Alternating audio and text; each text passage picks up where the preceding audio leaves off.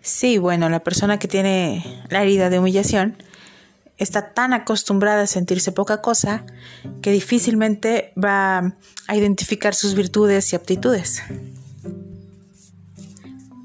Entonces, bueno, lo principal es, hacernos responsables, descubrir de dónde viene la herida de humillación, que muchas veces eh, creemos que es solamente por, eh, por porque nuestros padres no la no la crearon o ayudaron, ¿no?